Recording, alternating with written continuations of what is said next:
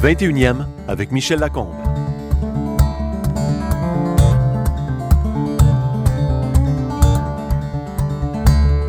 Je vous présente aujourd'hui quelqu'un que vous pensez connaître, mais que vous ne connaissez pas. Il a été prospecteur minier pour Énergie atomique de France, instructeur de vélo et fondateur d'un ancêtre de Vélo Québec. Il a été aussi prêtre ouvrier chez les Rédemptoristes. Et ça va vous étonner encore plus, il joue au golf depuis l'âge de 10 ans.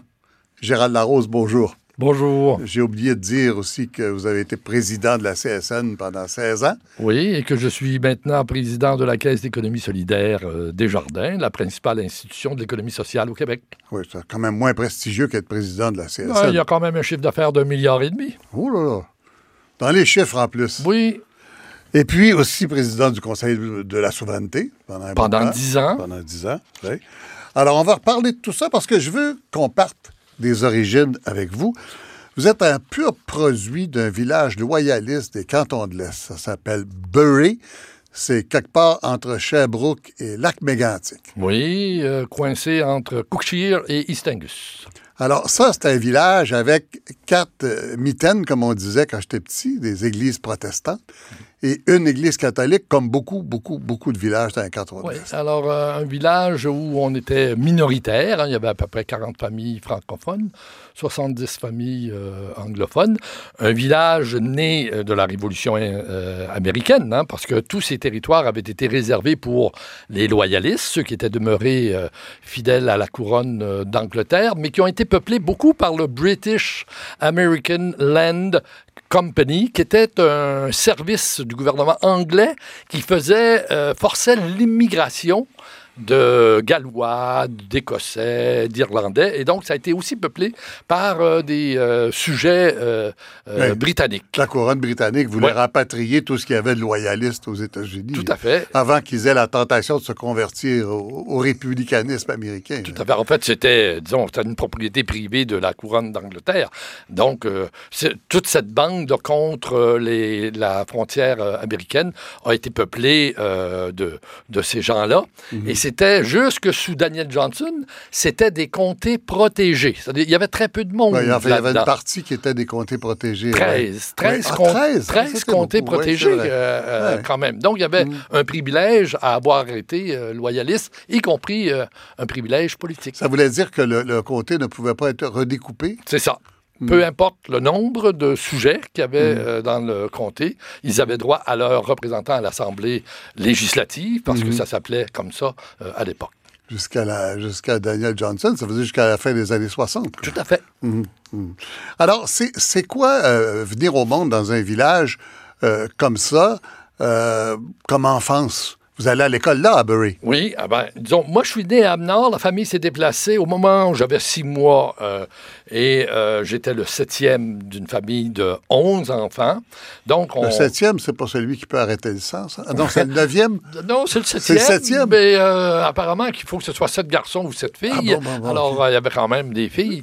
C'était quatre filles et sept Trois garçons. ga- Donc, on est, Quatre filles et trois garçons. c'est-à-dire sept garçons et quatre filles. Oh là Pour- là! Oui, ah ben, disons, euh, une famille euh, nucléaire. Nombreuse. Avec le grand-père, euh, d'ailleurs. Uh-huh.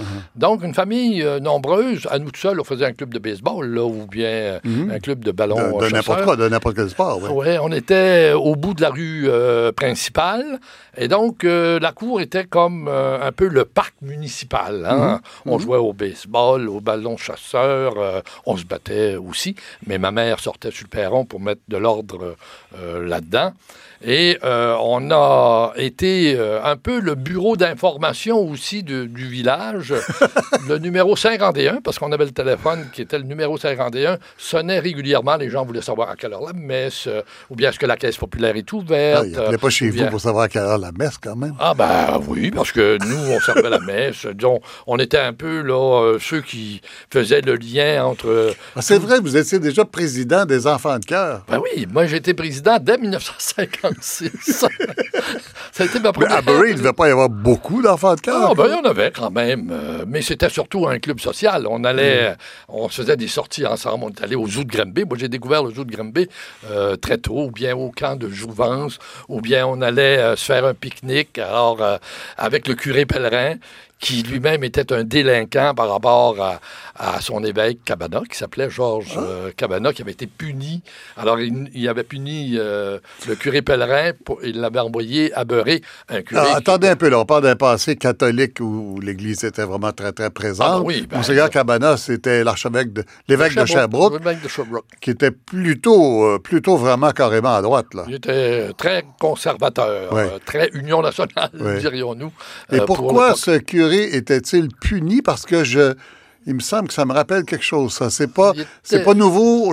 C'est pas la première fois que j'entends dire qu'on envoie un curé dans un village des cantons de l'Est pour le punir. D'abord parce que, euh, alors lui, il portait jamais la soutane ni le collet euh, romain. Il était très écuménique. Il, lui, il frayait avec euh, le pasteur de l'église anglicane, de l'église euh, presbytérienne. Donc c'était un gars très, très ouvert et qui, en fait, cadrait pas tout à fait dans le dans le schéma de Monseigneur euh, Cabana. Mais nous, à l'époque, on n'était pas très sensible à ça. On Ouais. trouvait qu'il était bien Ouais. pour reprendre une expression de, de l'époque. Oui, ben blood. Alors, il jouait Comment on pourrait traduire aujourd'hui ben ben, blood? bien, bien, disons, Euh, que- sympathique, ouais. convivial. euh, il était... Sympathique, convivial, oui, Voilà, disons. voilà. Alors, je serais- je serais curieux de savoir ce que les gens dans la vingtaine donneraient comme traduction, oui.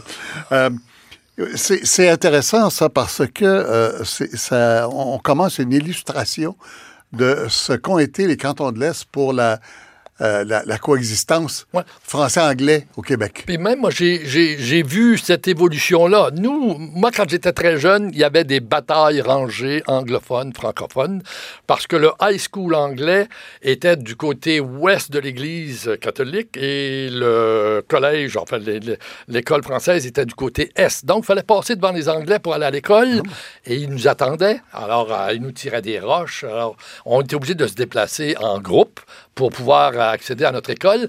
Ensuite, leur école a été, s'est déplacée de l'autre côté de la Pope Pound parce qu'il y avait un petit étang. un étang, ouais. Un étang. Mm. Alors, ils ont construit le high school un peu plus loin. Donc là, on n'avait plus besoin de passer devant euh, le high school. Donc, on avait des rapports... Comme je viens de parler de coexistence pacifique, puis là, vous me parlez de bataille à l'école. Oui, oui, ben, il y, avait ça au, Uh-huh. au- au point de départ. Mais euh, au fur et à mesure qu'il y a eu de plus en plus de francophones, c'est quand même un milieu qui s'est euh, pacifié. Mhm. Ensuite, bon, le curé lui-même étant très, très euh, euh, friendly, pour reprendre une autre expression de l'époque, avec euh, les, les, les- les pasteurs, ça a contribué beaucoup à se pacifier, même s'il y a toujours eu des tensions quand même, parce que... Il y avait dans des catholiques chez les Anglais aussi, ou non? Oui, parce que... Les Irlandais, autres? Les Irlandais, les Écossais euh, étaient. Ah, des Écossais catholiques. Et le curé disait toujours trois, quatre phrases en anglais dans le sermon. Ah euh, oui. du, euh, du dimanche pour te dire compte euh, du fait qu'il y avait des, des Anglais. Et à Beurré, puis il y avait. Il n'était pas juste cool, il était open. Il était, il était open. Il n'était pas juste blood, il était open. Et puis, à, à Beurré, c'est là où, depuis 1867, on fête la fête de la Confédération Ouais. sans discontinuer. Sans discontinuer. On a toujours fêté, et même, à- durant mon, mon enfance, le Saint-Jean-Baptiste, là, puis le, le mouton était dans la parade du 1er juillet. Alors, Mais qu'est-ce qu'on dire, faisait le 24 juin? On faisait rien. On faisait rien le non, non, 24 non, juin. non, on faisait rien. C'était, euh, nous, disons, c'est un village là, colonisé. Vous n'aviez euh, pas entendu dire qu'à Montréal, il y avait une parade de la Saint-Jean-Baptiste? Bon, ça, c'est- on a entendu ça en 68, là, on avait... mais on a- J'étais plus à beurrer à l'époque. Alors, euh, non, et donc, c'est pour dire que... Mais euh, le 1er juillet, le jour de la fête du Canada, il y avait Saint-Jean-Baptiste dans un dans des chars allégoriques. Oui, oui, oui, oui, oui. Et puis, euh, c'était, c'était la grande fête au village. Beaucoup de cornemuses. Il y avait les chars allégoriques. euh, il y avait des, disons, des différents tournois euh, de fer. même, c'est là que j'ai rencontré Jean Béliveau. Ah ben, parce qu'il était venu le club de hockey canadien. Était euh, jouait au baseball l'été, puis il faisait la tournée. Ah bon? de ça. Et j'ai une photo. Aujourd'hui, il joue au golf. À l'époque, il jouait au baseball. Alors, il était, euh, il avait été, euh, il était venu jouer au, au baseball Hmm. le 1er juillet à, à Beurré. Qu'est-ce que c'est que cette histoire de golf? Jouer au golf à 10 ans? Ben, à Beurré, c'est un des premiers golf, terrains de golf du Québec. Bon, il y a Murray Bay, hein, à, à- La Malbaie. à la Malbaie. Oui. Il y a le Montréal euh, Oui. euh, Royal ici. euh, à Québec aussi? Que... Québec. oui. Mais euh, d'après le calcul qui a été fait, on serait à Beurré le troisième. Oh. Euh, mais, alors c'est un club privé à l'époque, hein, mais ça a été municipalisé. M. Pope, alors il s'appelait M. Pope, avait bâti, parce que M. Pope, euh, au début du 19e siècle, c'était à la fois le grand producteur forestier, un grand cultivateur, Mhm. le maire, il s'occupait de la poste, euh, etc. C'était le gros gars du bout. Alors, il avait fait un terrain de golf, six trous. Parce qu'il y avait trois trous qu'il fallait repasser sur les mêmes. euh, euh, sur les mêmes euh, Donc, trois trous. Non, six trous. Ah, OK. Mais pour faire le neuf, Ah, on, oui. ref- on refaisait trois autres trous en revenant. Mais c'était un beau terrain de golf. Alors, euh, tout le monde jouait au golf euh, à Beurré. On était euh, on cadait le matin et puis on jouait au golf euh, l'après-midi. Oui, parce que les Anglais devaient passer avant, non, à l'époque? C'est-à-dire, est-ce que les. Alors, c'était les Anglais, mais c'était tous ceux, le- les, je dirais, les adultes qui, qui jouaient au golf. euh, et on était cadés. moi, j'étais surtout cadé pour les Anglais, effectivement. Alors, euh, on, on faisait le tour le matin avec euh, un adulte, puis l'après-midi, ben, on jouait entre, entre nous avec les Turcottes, les Lapierre. Entre les- nous, là, euh, les balles, vous les preniez le matin? Ou... Bon, disons qu'il y avait quelques balles qui n'avaient pas été retrouvées, puis qu'on les retrouvait dans l'après-midi. C'est- Ça arrivait. Parce que les balles, ils coûtaient cher. hein. Très, Ouais. très cher à l'époque. Ça coûtait cher à l'époque. Oui, oui, oui. C'était. Relativement plus que maintenant. Ah oui, oui, oui, Ouais. Oui, oui, oui, oui. Non, non, c'était, euh, c'était cher. Mais l'équipement, Ah, c'était deux vieux sacs. Nous, on a toujours eu des trucs. On a eu deux sacs de golf, deux vieilles bécanes. Alors là, on a fait de la bicyclette. Moi, j'ai fait de la bicyclette, disons, Cookshire, Scottstown, East Angus. euh, disons, on, on faisait des grandes randonnées. On en avait deux. On avait deux sacs de golf, on avait deux paires de skis. On avait toujours deux affaires pour toute la famille. Alors, euh, on jouait de temps- euh, chacun jouait à son tour. Oui, le, le partage, ça s'apprend jeune dans ces Oui. conditions-là. Non, mais une famille nombreuse, là, on apprend vite euh, qu'est-ce que c'est que le partage, la solidarité. euh, Puis on partage la langue aussi. Vous, J'imagine que vous apprenez l'anglais assez rapidement dans ces conditions. oui, on pouvait, on parlait euh, anglais, mais ma mère refusait systématiquement qu'on se fasse servir en anglais. Donc, au magasin général, à la poste, à la, à la- euh, au téléphone, parce qu'il y avait une, une centrale téléphonique avec une téléphoniste unilingue anglaise.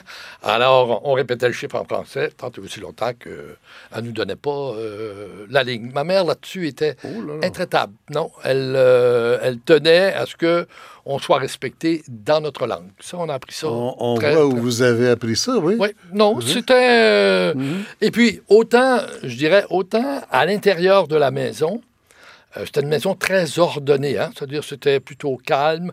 Ma mère. Avec euh, 11 enfants? avec 11 enfants, il y avait une division du travail. Moi, j'ai. j'ai Il y avait combien de chambres pour 11 enfants? Oh, il y en avait 4, 5 chambres, parce qu'il y avait le grand-père aussi. Il y avait la, Donc, il y avait des trois par chambre, là. Oui, oui, oui, oui, oui, tout à fait, tout à fait. Oui, oui, oui, oui. Et puis, euh, la règle du jeu, c'est que dans la maison, c'était ordonné, chacun avait sa responsabilité. On a appris le partage des tâches domestiques très tôt. Là. Nous, ma mère disait, garçon-fille, vous n'avez pas choisi. Là. Tout le monde fait la vaisselle, euh, tout le monde euh, met la table, la dessert, etc. Donc, et puis moi, j'ai appris, euh, j'ai eu comme tâche de laver les petites vitres du salon, là, les petits carreaux. J'haïssais bien ça, mais chaque samedi matin. Pas le choix. c'est- pas le choix. Puis C'était ma, ma- la- la- la- l'aînée de la famille, la, la fille aînée qui gérait l'ordre et, et- et le, et le travail. Puis on faisait effectivement notre boulot. Mais à l'extérieur de la maison, là, on était, j'allais dire, libre comme l'air. On faisait euh, les promenades en bicyclette, on allait jouer au golf, on, on faisait euh, à peu près n'importe quoi. Ma mère disait, je les confie à leur ange gardien. faut dire qu'on l'a occupé pas mal, l'ange gardien. L'ange gardien, ouais, il y a eu du vrai. Faut croire que c'est, euh, ça n'a pas été trop triste comme expérience parce que Non. vous êtes encore aujourd'hui très proche. Il paraît que la famille possède presque un lac euh, dans les cantons Oh, non, de l'Est. de- Parce que vous avez euh, toutes les maisons sur une certaine superficie. C'est-à-dire, on est Et vous plusieurs. partagez encore la tondeuse, le bateau et tous Ah. ces machins-là. On est plusieurs sur le bord du même lac. hein. On est euh, six, sept euh, frères et sœurs. Euh, puis on a en commun une terre à bois, on a une, une, euh, sucrerie, euh, on a les instruments pour aller sur euh, l'eau. C'est un lac écologique par ailleurs. Il n'y a pas de bateau moteur. Puis on a fait les batailles qu'il fallait à l'époque pour obtenir justement que, que ça devienne un lac écologique. Et puis on, Quelle bataille? De quoi vous parlez? ben, on parle du, dans le début des années 70. On a fait une bataille pour restreindre la circulation euh, des bateaux euh, sur euh, le lac. En fait, l'élimination des bateaux moteurs à, à essence. Il n'y a que les moteurs électriques qui sont permis. Mais ça a été une bataille juridique qui nous a amené jusqu'en Cour C'est- C'était suprême. compliqué. Ah, jusqu'en Cour Jusqu'en suprême. Cour suprême. On a perdu en Cour suprême parce que les, euh, les plans d'eau navigables sont de juridiction fédérale. Alors, il faut s'adresser au Canada pour pouvoir euh, euh, discipliner euh, la circulation sur les, les plans d'eau. Mais on s'est prévalu, après cet échec au niveau fédéral, d'un règlement qui fait que euh, le ministère des Affaires municipales peut acheminer des demandes qui viennent euh, de municipalités, parce qu'il faut d'abord s'adresser aux municipalités. Et aujourd'hui, il y a au-delà de 1300 lacs au Québec qui se sont prévalus euh, de, cette, de ce Ah oui. précédent 1300. pour euh, éliminer euh, les bateaux moteurs euh, et faire en sorte qu'on ait des endroits qui soient plus calmes pour, euh, pour le repos. Avouez que vous ne connaissiez pas ce Gérald Larose-là. Retrouvez-le sur le site du 21e de ici radiocanada.ca. L'épisode instructeur de vélo est fondateur de ce qui va devenir plus tard euh, Vélo Québec. Ça arrive comment, ça? Ben, ça, c'est. euh, alors, on est à l'époque des collèges classiques. OK, Les on n'est plus à Bury, là. Vous êtes Non, on n'est plus à Beurré, on est euh, à l'extérieur de êtes dans où? la région de Québec. Alors, Ah. Saint-Anne-de-Beaupré, Saint-Victor-de-Beauce. Alors, j'ai fait quelques collèges. Et. euh, Comment quelques collèges étiez-vous indisciplinés? non, ben on est dans la période où euh, on est en pleine révolution tranquille. C'est la montée en puissance du mouvement étudiant. La JSC, euh, qui est la jeunesse étudiante catholique à l'époque, fait des camps de formation. Je suis allé me- en 1961, un camp de formation à la démocratie euh, étudiante. D'ailleurs, c'est là que j'ai rencontré Daniel Johnson, chef de l'opposition à l'époque. Il était venu nous rencontrer. C'est la première fois que je voyais un politicien euh, Daniel Johnson, le père de Daniel Johnson de- et Pierre Ouais, Johnson. ouais, ouais. ouais. Mais euh, ça m'avait quand même euh, impressionné parce qu'il est devenu premier ministre quelques. Mm-hmm. années euh, après. Donc, on est dans une période où on forme des associations euh, étudiantes. Ça ne fait pas l'affaire euh, nécessairement des, des directions. Ouais, ouais. Alors, euh, je suis allé euh, ailleurs former d'autres associations. J'en ai formé une troisième au campus Saint-Augustin. Ah, Vous êtes déjà activiste. Oui. Moi, je suis.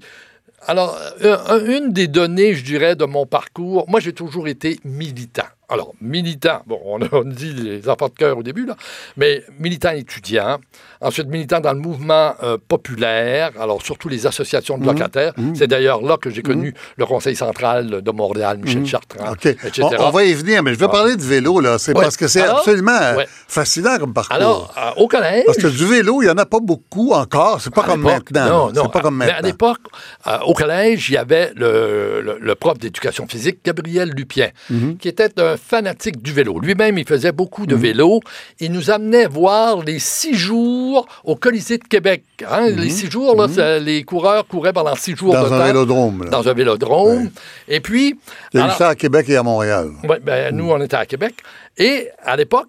euh, il- Il y avait la course Montréal-Québec aussi. oui, tout à fait. Alors, puis à l'époque, alors euh, pour développer le vélo, il a proposé qu'on crée deux organisations. L'école cycliste du Québec, alors qui servait à enseigner la technique à bicyclette, parce qu'il y a une technique pour, euh, disons, faire de la course, euh, pour, pour faire de la promenade et de la course, et de créer l'école cyclotouriste du Québec, ça plus, euh, j'allais dire, pour la grande promenade.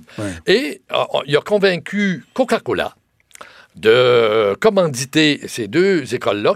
Alors, Coca-Cola fournissait euh, euh, une, voyons, une familiale, une auto familiale, avec une grande remorque dans laquelle on mettait euh, nos bicyclettes, dans laquelle on mettait nos tentes parce qu'on on, mmh. campait.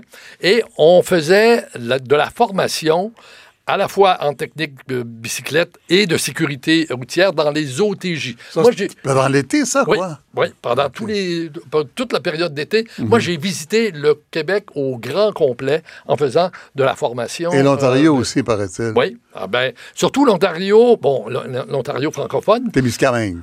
On est allé jusqu'à Témiscamingue, mais on terminait toujours la saison par faire une grande promenade. Alors, de Ville-Marie en passant par Norby, en descendant à Ottawa, on rentrait à Montréal ou bien mhm. on a fait déjà euh, Chicoutimi, Québec, mhm. euh, Montréal. Donc on faisait une grande. Aujourd'hui, ils appellent ça le Grand Tour, mais déjà à l'époque, on en faisait. C'est ça qui est devenu Vélo Québec. C'est devenu, ensuite, ça a été. Ça a été parce que euh, ces deux institutions-là étaient fédérées à l'intérieur de la Fédération des loisirs du Québec et, bon, ça s'est transformé pour devenir effectivement Vélo Québec. Mhm.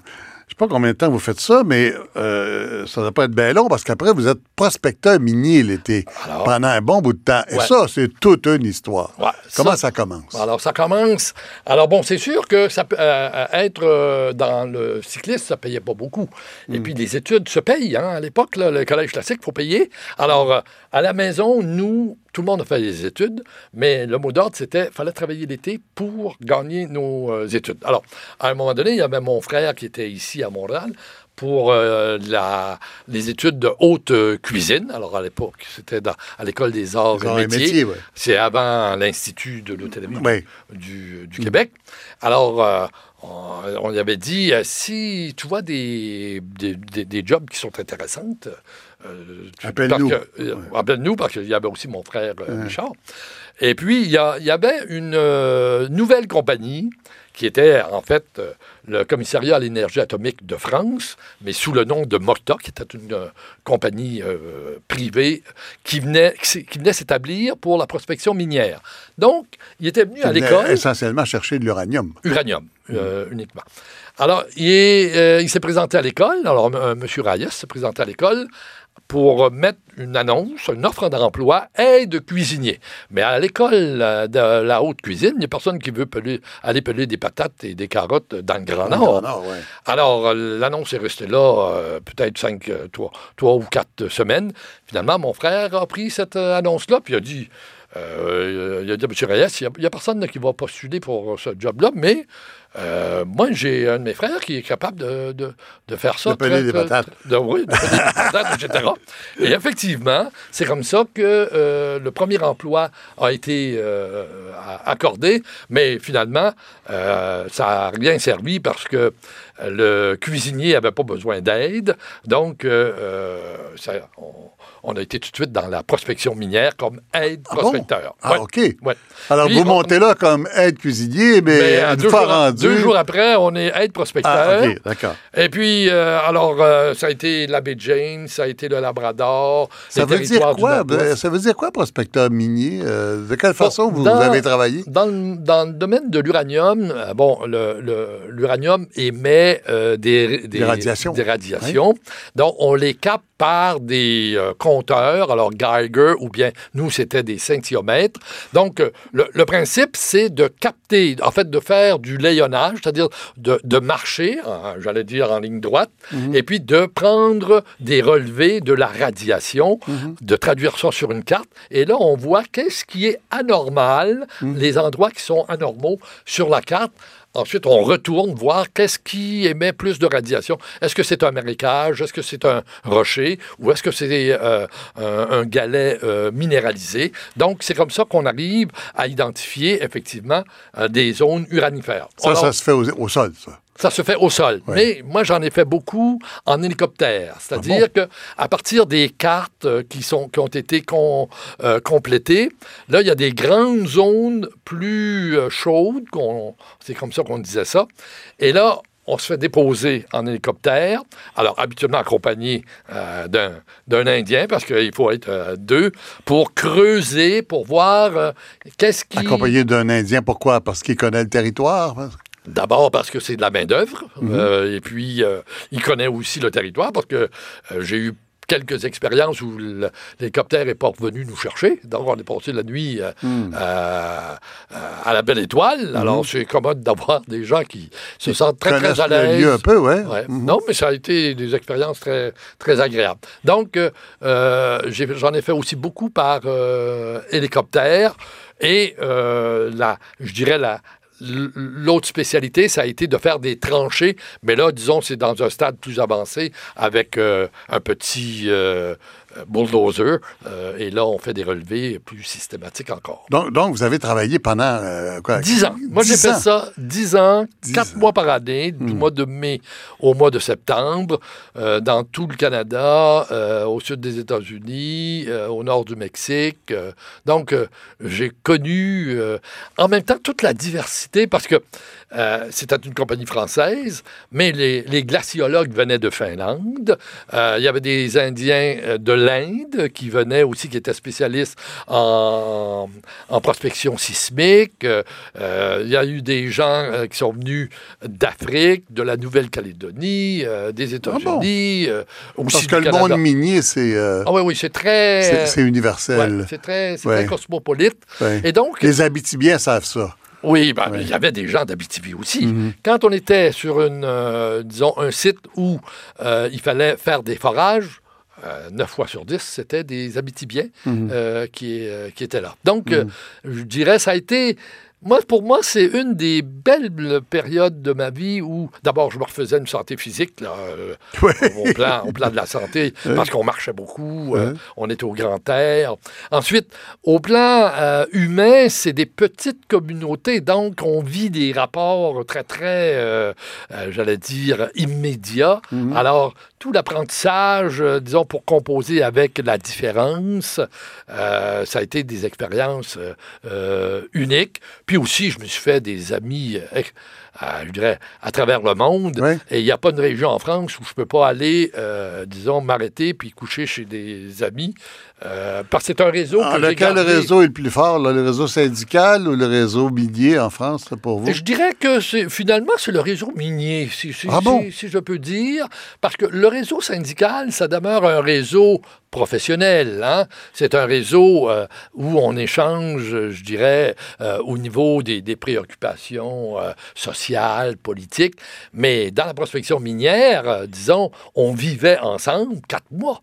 Alors donc, euh, et, et- et- et curieusement, à chaque fois, parce que moi j'ai organisé à quelques reprises, j'ai organisé le 25e anniversaire de la découverte du principal gisement euh, à Clough Lake, en Saskatchewan, en 1994, et j'ai organisé aussi le 40e anniversaire du même, du même événement. Eh bien, à chaque fois qu'on s'est retrouvés, c'est comme si on s'était quitté euh, la semaine d'avant. Euh, il y a, Ah bon? Ça a été des expériences. Ce genre de lien-là. Ouais, très, très intense. Oui.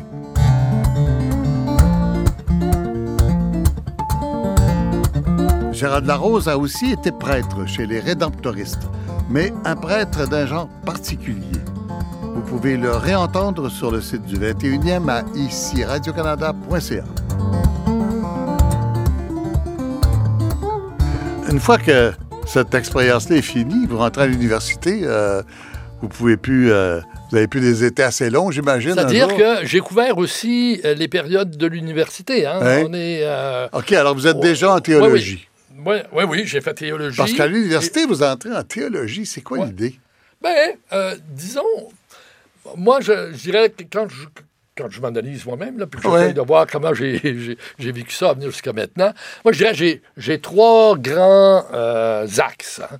Il y a l'axe, euh, je dirais, du, du patrimoine, euh, le capital humain, c'est-à-dire la famille, le village, euh, euh, disons, la culture. et là-dedans, il y a aussi la théologie. En fait, c'est- tout le monde des valeurs, tout le monde du sens euh, à la vie. Le deuxième axe, c'est l'axe militant. C'est-à-dire, ça, c'est la pratique très, très concrète. Moi, j'ai toujours travaillé dans des organisations. J'ai souvent, souvent assumé des responsabilités de direction, etc. Oui. Le troisième axe, c'est la formation, effectivement. La Euh, for- formation. formation surtout universitaire. Moi, disons, l'élémentaire et, Ouais. et collège classique, je peux pas dire que j'étudiais. Je pensais. Mais la formation, vous voulez dire dans, dans le sens d'enseignement ou dans le sens non, de non, votre... formation, Ah, ok, ma votre- formation. Et Oui. puis là-dedans, il y a théologie et il y a travail social. Oui. Mais, mais je dirais que c'est le même axe, c'est toujours le même axe, euh, disons, de la transformation. C'est euh, quand même sociale. curieux parce que vous êtes des années 60, en pleine révolution tranquille. On sort à pleine porte de l'Église catholique et vous, vous devenez prêtre. Ouais.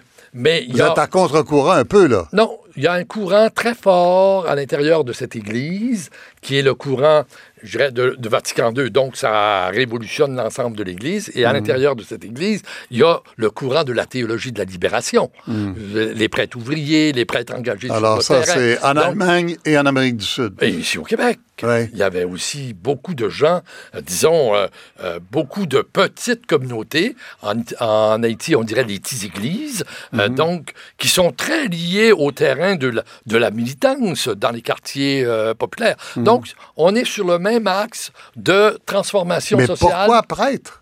Ben, parce que on célèbre, j'allais dire, la vie euh, telle qu'elle se déploie.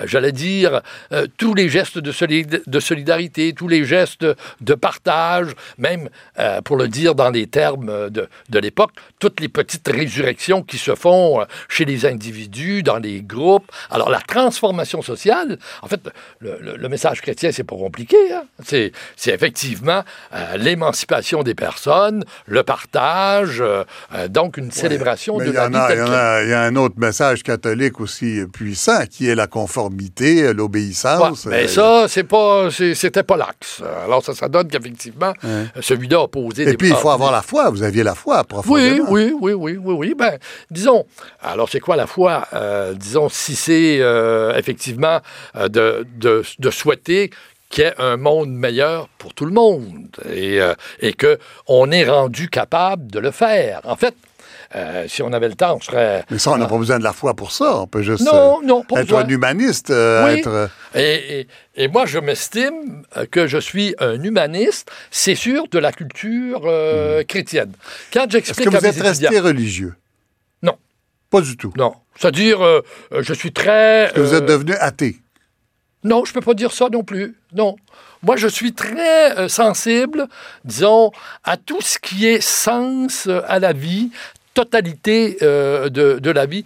Quand, quand j'explique, à- parce que moi, je suis un, un prof qui donne mes couleurs dès le début de mon cours. hein, parce Oui, que, oui. notamment dans un des cours, là, je, je présente l'ensemble des théories qui existent en travail social. Alors, je leur dis, euh, moi, je suis pas neutre, là. C'est-à-dire, moi, j'ai des théories, je suis habité par des théories. Alors, moi, je suis de la famille humaniste. Puis bon, si on veut mettre des noms, là, euh, Carl Rogers, Abraham Maslow, bon, etc. Mais ça, c'est l'héritage que je porte depuis, depuis mon enfance. Et, et- et c'est vrai que je crois profondément aux personnes et que les personnes sont tous un potentiel à développer. Il n'y a personne, je dirais, euh, qui est irrémédiablement, euh, disons, de travers. Alors, on, on est perfectible. Sais, le dernier prêtre ouvrier qu'on a connu euh, ici, c'est Raymond Gravel. Ouais. Est-ce que vous vous reconnaissez dans Raymond Oui, oui. Bon, lui, je dirais, euh, il était polarisé par l'Église. Moi, je ne l'étais pas. Euh, moi, j'ai été plus polarisé par. euh, C'est pour ça que vous vous êtes sorti, puis lui, il n'est pas sorti. C'est ça, je pense. Et puis, euh, j'ai rencontré euh, sur le terrain euh, bien des gens qui ont vécu cet itinéraire-là. Mhm. J'ai fait la préface euh, notamment du livre de Simone Voisine. Oui. Je dirais qui a connu un peu cet itinéraire-là sans rupture. Oui. Moi, ça s'est fait avec une rupture. Pour finir là-dessus, parce que le temps file, on n'aura même pas le temps de parler de la CSN. Ah ben, vous- pourtant, vous- pourtant, vous- vous avez- important. Oui. oui. Mais Raymond Gravel disait la foi, il y en a qui ont dit que euh, c'est euh, 24 heures et demie, euh, 23 heures et demie de doute par jour et euh, 30 minutes euh, d'espérance.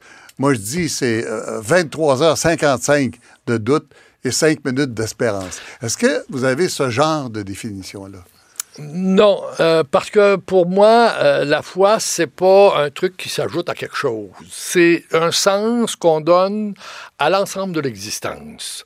Et moi, personnellement, je crois profondément que les hommes autant que nous sommes, hommes, femmes, que les humains, autant que nous sommes, on est capable de faire de cette terre une terre, pour le dire dans les termes de l'époque, d'amour. Une terre de partage, une terre. Et c'est pour ça, moi, tous mes engagements vont dans ce sens-là.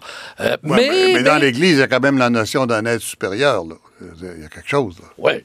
Euh, oui, bon, mais euh, je dirais, il y a bien des débats là-dessus et tout, là, y compris euh, chez les théologiens. Alors, donc, mais je trouve que c'est des débats intéressants à faire. Mais Gérald Larose a aussi été président de la CSN. Ici, Radio-Canada, première.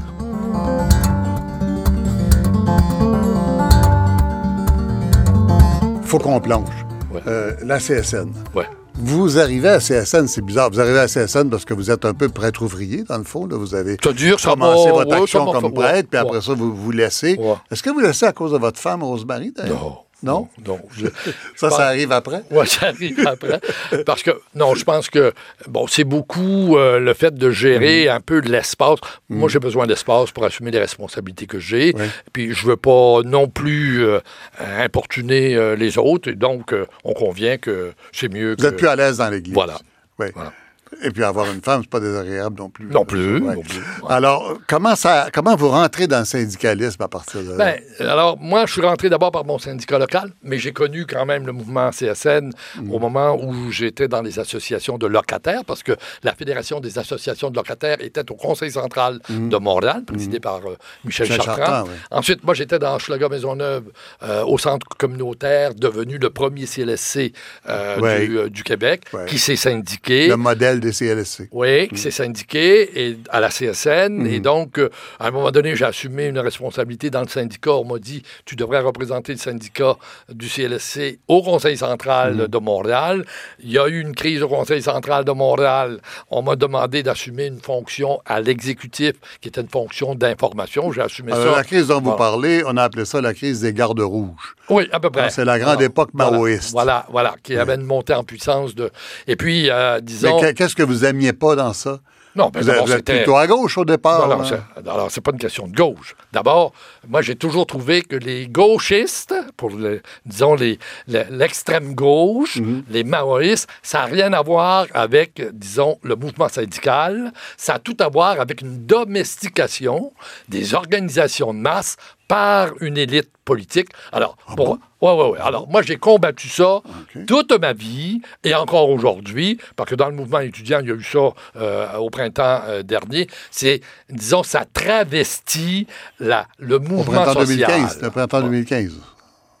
Non, ah oui, 2015. Oui, Parce que 2012, mm. c'est tout, tout, autre, mm. tout autre chose. Donc, alors, moi, j'ai assumé la présidence du Conseil central de Montréal euh, à la sortie de cette crise. C'est-à-dire qu'il y a eu élection et effectivement, c'est le mouvement, j'allais dire, autonomiste du mouvement syndical par rapport aux organisations politiques qui a triomphé. J'ai assumé la direction du Conseil central euh, euh, à ce moment-là. Après Michel Chartrand. Oui, après Michel Chartrand. il y a eu un intérim là, avec mm-hmm. André Mm. Ensuite, euh, il y a eu la crise, la fameuse crise économique, hein, avec des taux d'intérêt à 21 le chômage qui s'est multiplié par deux puis par trois dans certaines régions, la ronde des décrets. on parle de 80... 81, 82. La ronde des décrets dans le secteur public, les coupures de 20% dans le secteur euh, public. Quelques mois avant, il y avait eu l'échec référendaire. Donc, le mouvement social au Québec, la CSN en particulier, est intensément euh, secoué. Et donc, on me demande de me présenter à l'exécutif de la CSN. Je suis, me présente Ça, c'est l'immense crise d'après le premier référendum qui n'a rien à voir. C'est une crise économique d'abord et avant tout. mais ça se complique d'une crise sociale ici. Euh. Et à l'intérieur de la CSN, il y a une tension importante. Il y a un danger d'implosion de l'organisation. Donc, j'ai... Il y a une grève des permanents. Puis il y a eu une grève des permanents euh, quelques mois auparavant. Mhm. Donc, j'arrive dans ce euh, contexte-là. Euh, pour présider la CSN, euh, je dirais, dans la période euh, de restructuration des stratégies. Parce que là, on n'est plus du tout sur le même terrain. Donc, congrès d'orientation. C'est quand même quelque chose que ce soit un prêtre ouvrier qui n'a pas de très longue expérience syndicale qui devient le président dans des conditions Ouais, comme mais celle-là. d'abord, Je euh, me souviens de vous avoir posé la question euh, Ouais. un reportage à l'époque. Ouais, non, j'avais pas une longue expérience syndicale, mais Ouais. j'avais quand même une longue expérience euh, des mouvements, Des mouvements. des organisations. Euh, puis je pense que c'est la qualité qu'on me reconnaît, c'est que, euh, y compris dans les moments de crise, je suis capable quand même d'a- d'amener les différents courants à composer pour identifier, j'allais dire l'intérêt général, identifier l'intérêt supérieur euh, dans les euh, circonstances.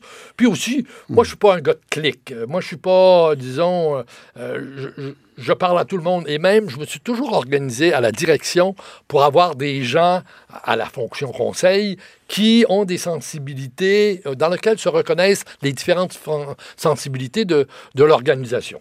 De telle sorte que... Même ceux qui veulent rien savoir de Gérald Larose. Oui, oui. Et puis, que je- que- alors, je suis allé en chercher. Il- qui avait milité contre moi, euh, mais il représentait euh, Ouais. un, Ouais. un courant qui devait être légitimé. Euh, on a dit, on a écrit que vous avez mauvais caractère. Que vous faites des, vous faites des colères en public. Hein? Exemple, celle contre Jack Layton. Ouais. Euh, à un moment donné, il y a des choses qui, qui vous échappent un peu. hein? Vous, avez, vous l'avez insulté, Jack Layton. Je ne l'ai pas insulté. Ben, vous l'avez traité de non. mots pas gentils. Non. Ah, puis je suis prêt. J'ai dit, alors j'avais mis un si, Et puis que, euh, à mon avis, euh, le, si le si s'appliquait, euh, il serait à l'égal de tout le monde, euh, et, et- et je, re- je, je redirais la même chose aujourd'hui. Je dirais, le regret que j'ai eu dans cette opération-là, c'est de m'être excusé Ah bon? oui.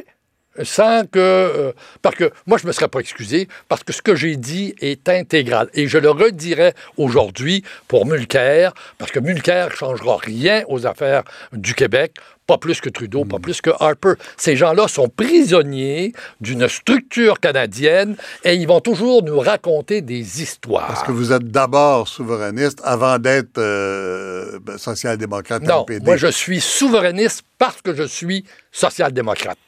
Parce que pour exercer le la social-démocratie... social-démocrate, non? Pardon? Le NPD est social-démocrate, en tout cas non. avec Jack Layton. Non. C'est-à-dire, c'est un. euh, je vais vous dire, libéral, social, euh, puis NPD, aujourd'hui, là, on, on- on est à, à peu près dans les mêmes eaux. Mais le, le- le- le premier trait du progressisme, c'est d'abord de contrôler ses affaires. Ça, c'est le premier trait de l'émancipation sociale, c'est de gérer sa propre business. Le Canada et tous les partis fédéralistes sont prisonniers d'une structure qu'ils ne pourront jamais changer parce que l'unanimité est impossible. Alors qu'ils arrêtent de ra- nous raconter des histoires, nous racontant des histoires, ils nous prennent pour des imbéciles. Alors, dans ce sens-là, je suis prêt à le répéter euh, deux fois plutôt qu'une. Une autre chose que vous avez dite, vous avez déjà comparé. Bon, Pierre-Carl Pellado, quand il est sorti, vous l'avez appuyé, ça a étonné beaucoup de monde, hein, parce que dans votre milieu, Pierre-Carl Pellado, c'est l'homme des 14 lockouts. Euh, mais pourtant, ce Pierre-Carl Pellado, vous aviez déjà, vous l'aviez déjà comparé à Malenfant, le, le malheureux propriétaire euh, du manoir Richelieu, où vous avez eu une grève terrible, hein, où il y, a, il y a même eu un mort dans cette grève-là. Alors, euh, y a des gens qui trouvent que d'une définition de Pellado à l'autre, là, vous avez évolué rapidement. Ben, euh, je dirais que c'est une analyse stratégique que je fais. Pierre-Carl Pellado va faire bouger les lignes. Autrement dit, c'est la première fois qu'il y a un capitalisme mur à mur, foncièrement et j'allais dire strictement indépendantiste. Et lui, il comprend qu'effectivement, pour faire de la vraie business, il faut gérer toute la boutique. Et très concrètement, il va faire bouger les lignes parce que le problème que nous avons au Québec, c'est d'être à la fois prisonnier du Canada. Il n'y aura pas de transformation du Canada. Oublions ça, là, c'est impossible. C'est une constitution, là-dessus, Trudeau avait raison, faite pour mille ans. Et donc, euh, on est rendu à 985 euh, années, peut-être, là. Euh, il nous reste ça euh, à faire. Alors, donc, il n'y a, rien- a à attendre de ce côté-là. Mais le Québec lui-même, le peuple du Québec, pense qu'il y a moyen que ça change. Et je suis profondément convaincu qu'il y a une bonne portion d'une famille qui ne veut pas l'indépendance, qui va se laisser euh, convaincre que peut-être que pour, y compris faire de la business, Mm. il faudrait que ça change du côté de l'indépendance. Et de toute manière, Mais dans, dans votre milieu, là, est-ce que ça vous a blessé, ce qu'on a dit sur vous quand vous avez appuyé euh, Pelado? non, écoutez, là, moi, j'ai, j'ai 50 ans de militantisme, là. Euh, J'en ai entendu des vertes et des pas mûres. Puis les gens ont, Sur le compte de Gérald Larose. sur le compte de Gérald Larreau. Alors là, donc, vraiment, là, euh, si j'avais eu à m'offusquer, euh, jamais j'aurais fait euh, la vie que j'ai faite. Peut-être pas offusqué, mais ça peut être blessant parfois. Non, Euh, non. Bon, non, non. Alors euh, vraiment là, là-dessus, euh, je suis, euh, je suis insensibilisé. Habituellement, je dis clairement, j'essaie de dire clairement ce que je pense des situations. Parfois, les mots sont pas tout à fait justes, Oui. mais au moins, euh, habituellement, on capte assez bien le message que. que- Une que question que je veux vous poser, puis là, euh, il reste pas beaucoup de temps, mais je veux qu'on parle des jeunes d'aujourd'hui, puis euh, parce que vous les connaissez euh, par l'action, mais aussi par, par l'enseignement. Je veux qu'on en parle. Mais avant ça, je veux qu'on parle un peu de l'action internationale. Il y a beaucoup de gens maintenant qui trouvent que l'action internationale, ça, ça se fait tout seul. Là. C'est, maintenant, c'est les gouvernements qui, négocient des ententes, puis euh, euh, les gens voyagent, les gens ont des amis à travers le monde. Mais l'action internationale, comme dans le temps de l'international socialiste, ça, a comme plus d'efficacité, ça. Ça n'est pas très utile. Pourquoi vous, vous trouvez que c'est utile? Non, c'est très, très important. C'est-à-dire que. Je, je dis pas que c'est pas important. Non. Je dis utile, l'efficacité. Je pose la question Oui, de oui, oui. Non, non, mais euh, bon, moi, je suis euh, à la, à la- euh, à la direction de la Caisse d'économie solidaire du Québec. On a un volet international. Le mouvement des jardins n'aime pas ça des fois, là. Mais nous, on est campé sur le développement de l'économie sociale et solidaire. Et on estime qu'il est important que cette dimension économique, hein, dans un concept d'économie plurielle, il y a l'économie privée, l'économie d'État, mais il y a l'économie sociale et solidaire, il est important qu'on puisse interpeller, euh, je dirais, les grands acteurs de la réglementation internationale.